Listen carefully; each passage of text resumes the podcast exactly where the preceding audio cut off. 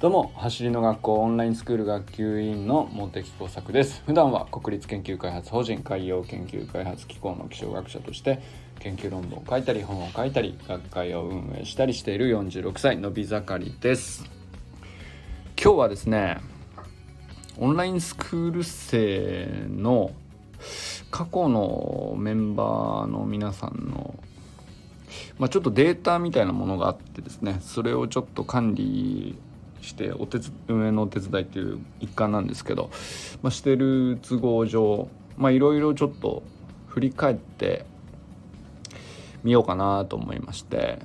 えー、あ結構なんかざっくりなんですけど意外と傾向あって面白いなと思ってですね。夏入学と冬入学でちょっとひょっとしたら性格変わるかもという性格というんですかね属性っていうのかな。あの特徴あるんじゃないかなと思ったので、えー、話してみようかなと思います。でまずなんですけどざっくりですね本当にあのー、ざっくりなんですけど夏っていうのはまあ、えー、大体5月から、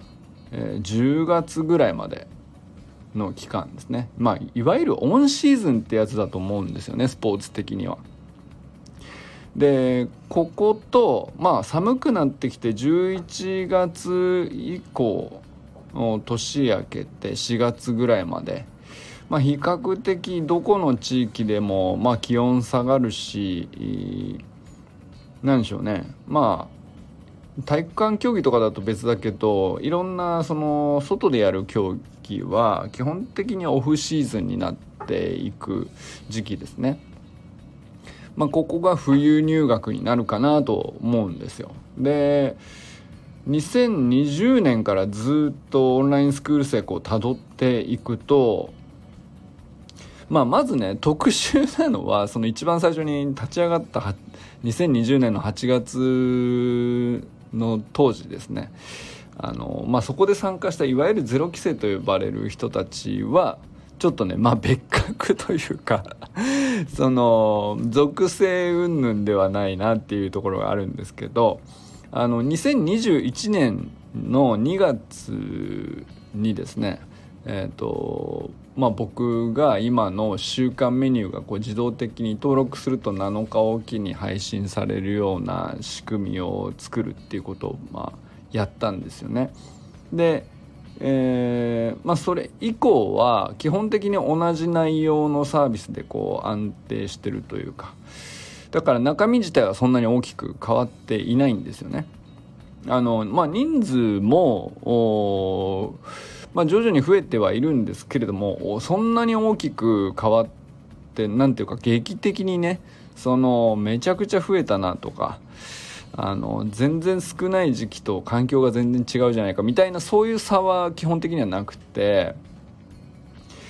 えー、そうですねまああとサタデーナイトミーティングへの参加率みたいので考えるとまあ確かに、えっと、最近の方が、まあ、多少その参加人数増えたかなという気はしますけど、まあ、それもそんなにこう桁が変わるほど 増えたわけじゃないのでまあまあそんなになんていうかサービスの内容的には変わってないんじゃないかなと思うんですよ。なので2021年の2月以降を2022年の2月ぐらいまでの丸1年とかっていう感じで区切って比べるとかまああの今年も含めちゃっても全然いいのかなとは思うんですけどまあ1サイクル半ぐらいしてるんですかね、えーと52週間のメニューということなので。まああの丸1年で一応一区切りつくんですけど、まあ、結構な人が1年を超えて52週間のメニューやり終わっても残ってるっていう人がいてこれが3割ぐらいいるんですかね。あのまあだからすごいうんとみんなねすごい貴族意識の高い方が多いなとも思うんですけど、まあ、そういう中でも何月入学の人がどういう風になるっていう傾向ってあんまり僕気にしたことがなかったんですけどあの改めてこうまあなんていうかあの、まあ、名簿がねえっ、ー、と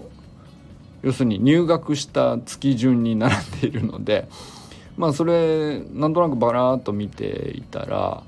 あひょっとすると結構傾向あるかもなと思ったんですね。でまあ僕がなんとなくですけどまあおそらくかなり確からしいと思うんですけど、えー、今トータルで全部で500人ぐらいの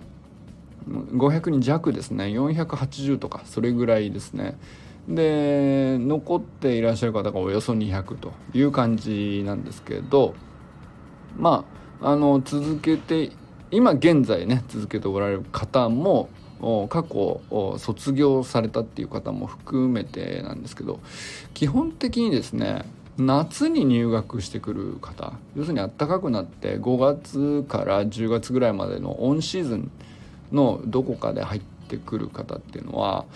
あの結構パフォーマンスがすでに高くてさらに上を目指してるっていうパターンかもしくはあの何て言うんだろう。走るのは苦手なんだけど苦手は苦手でもモチベーションが非常に高いっていうね。あのよほど悔しい体験をしたとかあのどうしてもレギュラーになりたいとかどうしてもリレーの選手になりたいとかあのまあストーリーが結構はっきりしていてあのなんていうか目指すものもかなりしっかり見えているというか、まあ、そういう方がですね夏入学してくる方は非常に多いなというのはまあ僕の印象なんですけど、えー、周りの人と話してえー、何かね運営の方々と話していてもこれはどうやら確からしそうですね。あの具体的に名前も挙げてこの人もそうだねこの人もそうだねっていう風になったりしてたんですけどで本当にやっぱり夏入学してこられる方ってやっぱり大会があったりとかあの運動会があったりとかねあのやっぱりそのモチベーションが高くなるきっかけが非常に多いと思うんですよね。だからあの春の運動会だったら5月とかかな。でまあ秋でも9月か10月かとかってなるじゃないですか。でやっぱりそこが結構きっかけになったりとかまああるいはね夏の野球でもサッカーでも大会があったりとか。でまあ勝った負けたとかもっと上目指せたんじゃないかとか。まあそういうふうな感情がすごくはっきりしやすいんじゃないかなと思いました。でやっぱり入学してきた時もあの自己紹介欄とかでかなり目標が具体的だしあのなおかつやっぱりその今現時点でのパフォーマンスが高いっていう方も最近は特にそうなんですけどあの陸上ガチ勢とかもいらっしゃって えーもうなんかインスタの投稿とか見ててもこれこれ こんなにパフォーマンス高くてさらにやるんですかっていう方がたまにいらっしゃったりするんですけど、まあ、そういう方はやっぱり夏入学多いなっていうのがあの印象ですね。で一方で冬入学なんですけど冬入学別にあの冬だからっつってパフォーマンスが高い低いとかっていうことよりもまあいろん冬はね何ていうかある意味そのパフォーマンス的にはばらつきがあるというか高い人もいるし低い人も低くてもっとやりたいんだっていう人も全然いらっしゃるんですけど、まあ、ある意味そこだけで見るとフィジカルレベルとかそういうところだけで見るとうんまああのばらつきがあるというかこれといってなんだろう必ずしもそうとはなくくる感じがないなと思ってたんですけどあのー、続けている期間を見ていると冬にスタートした人ってどうやら長い傾向にあるんですよ。これすごい僕あなるほどなと思ったんですけど要するに何て言うんですかねまあオフシーズンにわざわざ始めるっていうのはやっぱりよっぽどなんですよねおそらくその理由は様々だと思うんですね。あの本当にばらつきがあってこれ一見その冬だからっつってどうっていうのは言えないのかなと思ったんですけど継続している期間が冬に入学してきた人に関してはね結構長くなる傾向がすごいあるなと思いましたね。でまあその個人個人でこう、ま、お名前見ていってもなんか確かに性格的にっていうのかすごくコツコツ粘り強いとかあの非常に落ち着いて向き合うのが得意なのかなっていうのとかあるいはもう長期的な継続による習慣化自体に成功してるとかっていうね、まあ、なんかそういう印象がすごく実際にあってそれで見るとあの特徴として言えるのかもしれないなと思ったりしましたね。であのまああとはまあ、必ずしもね夏か冬かだけじゃないとは思うんですけどまあいくつかくくる上での数字であるとか視点であるとかっていうのはちょっと角度を変えてみるといくつかあるかなとも思いましたね。なんか例えば、えー、今はねその夏か冬かで、えー、いい特徴みたいな感じで いましたけどもちろんオンラインスクールっていう仕組み自体もまだまだ伸びしろもありますし、えー、例えばそのそうですねえっ、とオンラインスクールの伸びしろとして一番まだ考えなきゃいけないなと思う部分っていうのは入学して3ヶ月っていう、まあ、一番その基本的な基礎的なスプリントテクニックを最低でもここは習得したら全然走り変わるよっていうね最初の3ヶ月。ここはですねやっぱりもう100人入ったら100人の人に超えてもらえるようなあの設計になることをね信じて僕らは作ったんですよ。まあお手製ではあるんですけど。でまあある意味すごくまあなんでしょうね。合格点かなとは思っているんですけどおよそ8割以上の方が3ヶ月以上継続します。で逆に言うと2割ぐらいの方はそれでもその3ヶ月以内のところであのーベースポジションスイッチとかミニハードとかほんと基礎的な技術ですね。あのランニングからスプリントに変わって人生が変わるっていう瞬間を体験するあの瞬間ですよ。あそこですね。あそこの途中かまあその手前かっていう一番そのそこだけは超えてっていうまあその超えた上であのーあのまあ、判断されるんだったらまだ納得がいくところなんですけどここだけはこうやってね試しにやってみてほしいなっていうラインあるじゃないですか、まあ、オンラインスクール生だとみんなわかると思うんですけどミニハードルのねあの辺までですよ。サイクリングぐらいまでですよ。ここをね2割弱の方があのやっぱり超えられない場合があるんですね。でこれはもう現実としてあるんですけどでこれは何だろうなあのー、今のところ僕の実感ですけどあのまずですね、えー、一つの理由は、えー、マラソンにも役立つかもなって期待して入ってこられる方がいらっしゃるんですよね。でこれはあの決して間違ってなくてあの僕は正しい判断だなと思うんですけど、えー、マラソンに役立つというところを体感する前にサービス内容とそうですねマラソンのトレーニングっていうのが僕具体的にどういうのかわからないんですけど多分その思ってるイメージしてたものとうんまあズレがあるというかこういうのじゃないんだよなってなっちゃうのかなと。でも僕としてはその真下に設置するとかすごく大事な技術だしその感覚を身につけることはマラソンにも必ず生きるかなと僕は思ってるんですけどあの違うなって判断される方がね、あのー、割と短く判断してああやっぱり違うわ他行こうってなるのかなという印象ですね。でもう一つはあのー、意外とガチパフォーマンスの大学生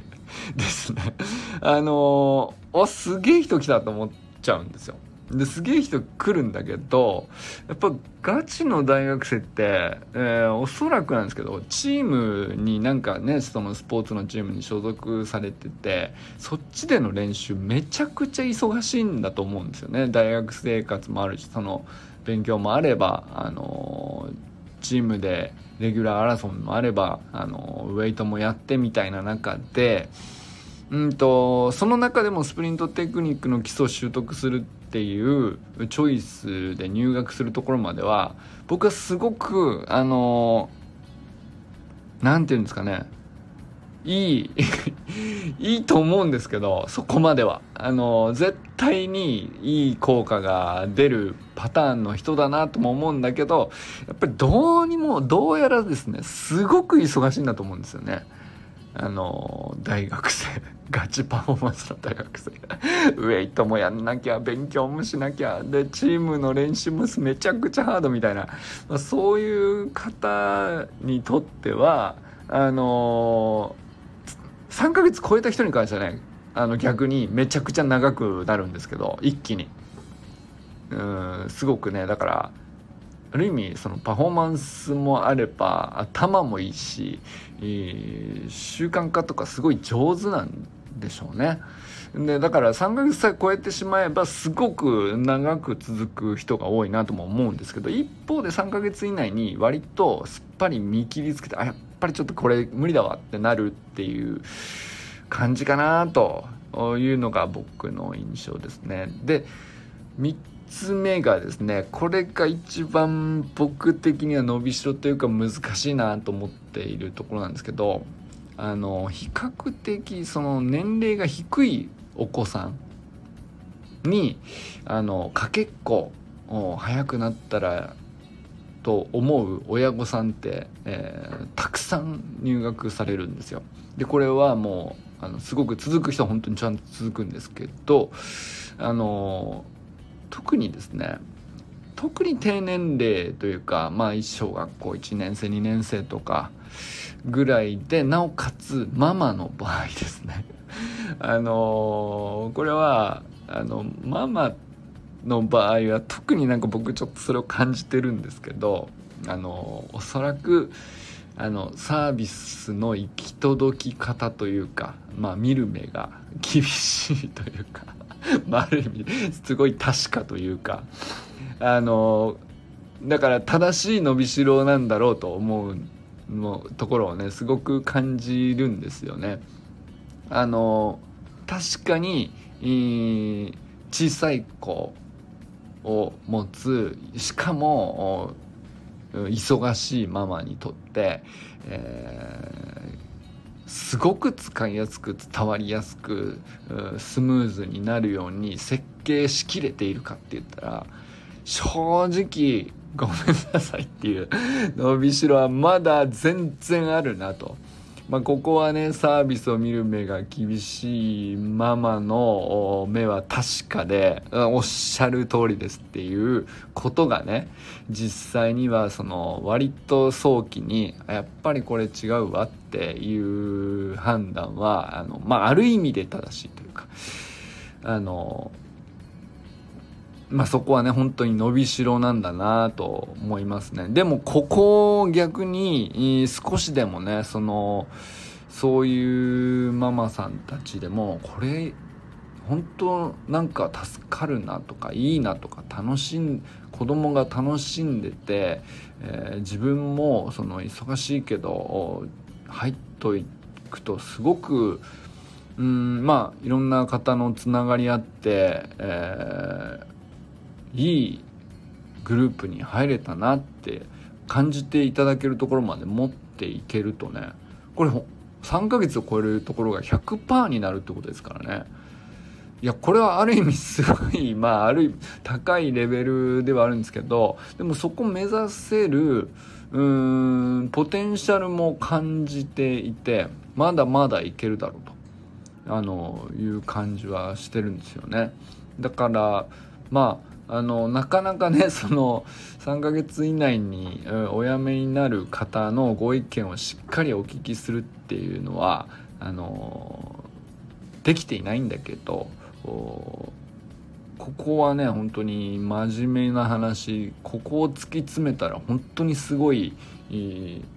グループになるんじゃないかなと思ったりしますね。で続いてなんですけどさらに3ヶ月を超えるとねある意味ある程度軌道に乗るというかかなりの人が3ヶ月を超えると6ヶ月まで自動的に行くっていう感じがしますね。でその6ヶ月目ぐらいまでがスタートダッシュになってくるんで3ヶ月目までがトップスピード6ヶ月目までがスタートダッシュっていう感じでだいたい走り革命理論講座インストラクター養成講習っていうやつですね。あれのレベル1と2をおよそ半年かけてじっくり身につけるっていう内容なんですね。だからまあ6ヶ月3ヶ月を超えた人は大体6ヶ月まで行くっていうのは本当にここの何ていうかメニュー間の結びつきがものすごくしっかりしているからであ今週ここまでできたらいよいよ来週はあの技術かっていうのがねすごく何ていうのかなパズルのピースとして隣の部分がカチッと見えてるっていうかそういう感じで作られているので非常に6ヶ月目まではねあのスッといくなと実際ですね3ヶ月目から6ヶ月目までっていうのでいくと6割以上があ6ヶ月目を超えてるんですね。これは本当すごいことであの、半年継続するっていうことってまあそうそうねあのどんな簡単なことでもなかなかのことじゃないですか。だけどスプリントテクニックで、えー、トップスピードスタートダッシュそれぞれ技術が違ってって組み合わせるにはどうしたらいいとかなかなか厄介なことですよ言ってもね。あの必ず誰でもできるようになってるとはいえプログラムとして。でも半年きちっと継続していくっていうのが6割超えるというのは相当なことだと思いますね。はい、まあでも本当に2021年の丸1年ずっとトータルで数字として、評価してもう個別にねあのたまたまあの意志の強い人がとかそういうことじゃないんでいろんな人もひっくるめて平均の話なんであのそれはすごいなと思いますね。でその上でじゃあ今度6ヶ月目を超えてくると今度はですね、まあ、トップスピードとスタートダッシュそれぞれバラバラに身につけたものを走りトータルの全体として、えー、磨き上げていくというかつなげて磨き上げてみたいなでなおかつ月間メニューというか応用メニューも入ってくるんでまああのー、ある意味ここからがあスプリンターとしての本番というかあのまず入半年で入門ですね。で入門した後いよいよはいスプリンターになりました。スプリンター楽しいなってなってくるのが半年超えてからなんですよ。でこれはですねスプリンター楽しいなってなったら今度やめられない方になっていくんで6ヶ月目から12ヶ月目まで52週間までっていう風に組まれているところ結構マニアックなメニューもたくさんあるんですけどあのー、ここで辞める人はどんどん少なくなっていきますね。あのだから続ける人が多くなってくるあの習慣化としてもね、まあ、半年超えてくるとミニ習慣化も多分ね定着してくるんだと思いますしでもあえてあの辞める人がゼロなわけじゃなくてまああえてまあいいかなって思うとすればですねあの例えばなんですけどうんと陸上のガチ勢 の方々はあの組み合わせるところはもう知ってるんですよね。だけどもう一回自分のスプリントを一から見直すっていう意味では3ヶ月目までとか6ヶ月目までのあの順を追った積み上げっていうところがある意味玄人向けにはすごく効くらしいんですよね。でそれはある意味すごく効果があの高くてその最初の半年でそうかここに立ち返ればよかったのかってなった上であ、まあ、ここから先まあ分かってますっていう感じになるのかなというのがここはちょっとね僕の推測かなり入ってますけどあのまあまああの一通り満足した上で、えーもう一回ね、えー、また自分一人で、え、卒業してやってみますっていう感じの雰囲気ですかね。まずこのパターンが一つあって一方でですね、えー、もう一つはあの親御さんが子供にっていうパターンの時にですねうんと半年超えたあたりからのメニューってやっぱりちょっと難しくなってくるんだと思うんですけどこれちょっと伝え方どうしたらいいですかねっていうのは正直ありますね。あの大人が自分で読んで自分でやってみて試行錯誤するっていう分には比較的程よく楽しいぐらいの難易度なんだと思うんですよだから割とね中中高年の大人はここに入ってくるともう完全にはまって楽しんでらっしゃる方の方が多いなっていうのが僕の印象なんですけど一方でね子供に伝えるために親御さんが入ってますっていう場合ですね確かにここは難しいと思います。うんまあ伝え方がどうしたらいいもんかという話はやっぱりよく聞きますしここも大きな伸びしろかなとも思いますね。まあ、あとは当然ですけどやっぱあのお子さんの方も半年超えてずっとその親と一緒にまあ走りを突き詰めるっていうモチベーション保つお子さんってちょっと難しいかなっていう気もしますよね。あの結構いるんですよ。いるんです。続けてる小学生とか中学生とか全然いるんだけど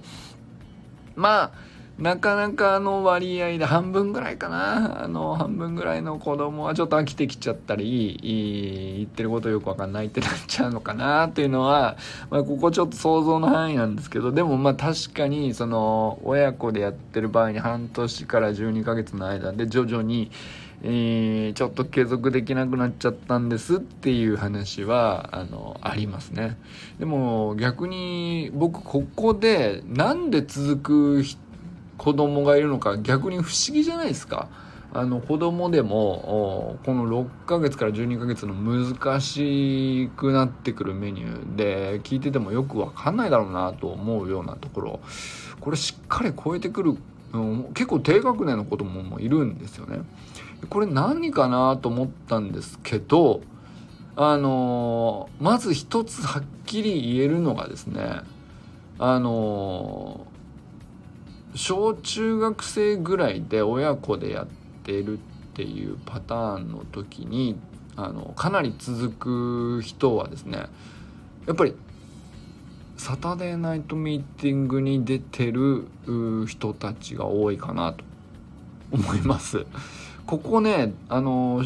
まあ、全軍だけじゃなくて小学生でも中学生でも直接自分で喋って出てくる子結構いるんですよね。でやっぱりここはね何ていうかあの自分で自分をこう見つめ直すっていうのがあの非常にえ、さあのサタデーナイトミーティングで他の人たちもたくさんやってるのを見てあなるほどなってなるしでもちろん自分のターンでいろいろ振ってくれて、いろいろなんだろうなあの励ましてくれたり来週もまた頑張ろうねってなるとこれはね本当にチームに所属してるというか部活に一緒にやってる仲間っていう感じがするんでやっぱまた来週ももう1週間あの続けてみようかなってなるんだと思うんですよね。でだからその年齢必ずしも低くてもあの続く人ってのは結構やっぱりサタデーナイトミーティング出てる親まあ親子で出てる場合もあるしもう本人子供だけで直接自分でズーム操作してみたいなことをやってるまああのなんだろうな。ねすごいよね。デジタルネイティブと言いますか、まあ、そういう人たちは結構多いですね。はい。だからそういう人たちはやっぱり非常に続きやすいかなと思います。で、えー、まあ、あとは12ヶ月以上ってなってくると、まあ、この領域はね要するに52週間の週間メニューとしては一応終了するんで卒業のタイミングっちゃタイミングなんですよ。でまあ確かにこれ52週間終わったんで卒業しますっていう人もいらっしゃいます。でそれはそれで全然あの本当お疲れ様でしたっていうかあのそれはそれであの全然悪いことじゃなくてあのよく12ヶ月もっていう感じなんですよね。なんですけどさらにそれを超えて全然いますよ。まだまだいますよっていう人が 結構いてですね。これがあのびっくりするんですけどこれ何パーセントいたっけな？あのえっとちょっと待ってよ。大体ですね12ヶ月終わっても残っているのが10%いや1割はですねあの12ヶ月以上経っているのにずっと継続し続けていると。だから要するに15週15ヶ月とか20ヶ月とか あのまあ最大で24僕はねもう24ヶ月になるわけですけど僕みたいに24ヶ月みたいな人も含めてですけどその12ヶ月もうとっくに終わってますよと15です16ですっていう状態でもあもう全然やめる気ないです楽しいってなってるっていうね 人がこれ1割いるってまあまあすごいことだと思うんですよね。あの12ヶ月継続する人が3割いるんですよ。12ヶ月継続しきる人がね。で継続してあの卒業っていうタイミングで抜けるっていうのは非常にこう分かりやすいんで、まあ、そこで2割抜けるのはまあまあそうそれはそうだよねとも思うんですけどそれで10残り1割がちゃんと残ってその後15ヶ月とか18ヶ月とか20ヶ月とかあのずっといるんですけどっていうね、まあ、僕みたいなやつですねあの僕よっぽど変なのかなと思ってたんですけどまあミッキーとかも含めてですけどあのまあ、いわゆる僕とかミッキーとか奈くんとかはゼロ規制って言って、まあ、特殊だよねってお互い言ってたんですけど意外といるっていうその周平さんとかあそんな感じですけどあのとっくに12ヶ月超えてるはずなんですよ。周平さんとかはね。